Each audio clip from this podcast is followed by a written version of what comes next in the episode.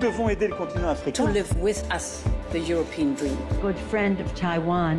Europe 1, bonjour. Votre revue de presse internationale, nous sommes d'abord en Grèce. Bonjour Clémentine Athanasiadis. Bonjour. De quoi parlent les journaux grecs ce matin? De la crise politique, résultat de la collision mortelle fin février entre deux trains dans le centre de la Grèce.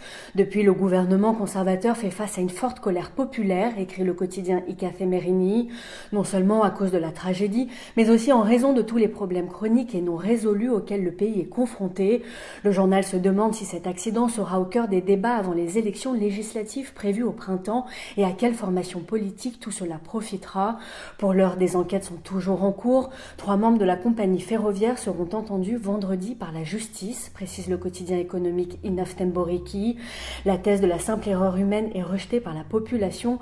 Partout dans les rues du pays, les mobilisations continuent pour exiger qu'aucun coupable ne soit protégé, écrit le journal IAVI. Nous sommes à présent au Kenya avec vous, Charlotte Simonard. De quoi est-il question dans les journaux du pays?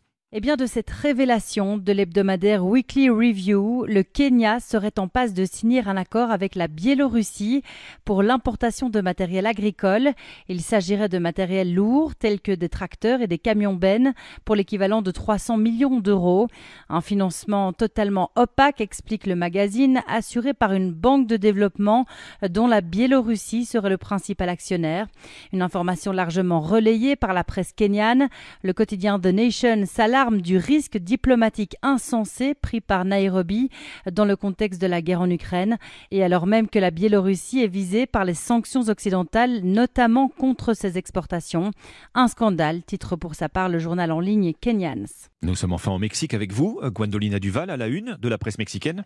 Eh bien, la situation sécuritaire mexicaine est au cœur de tensions diplomatiques avec les États-Unis. Les autorités américaines ont émis plusieurs alertes qui déconseillent à leurs ressortissants de voyager au Mexique, explique le média Aristegui Noticias. En réaction, le gouvernement mexicain prétend que les États-Unis sont encore plus dangereux. Animal Politico raconte que les relations entre les deux pays se sont envenimées quand des politiques américains ont proposé de déclarer les cartels de la drogue comme des organisations terroristes. Ils ont alors suggéré une intervention militaire américaine pour les combattre.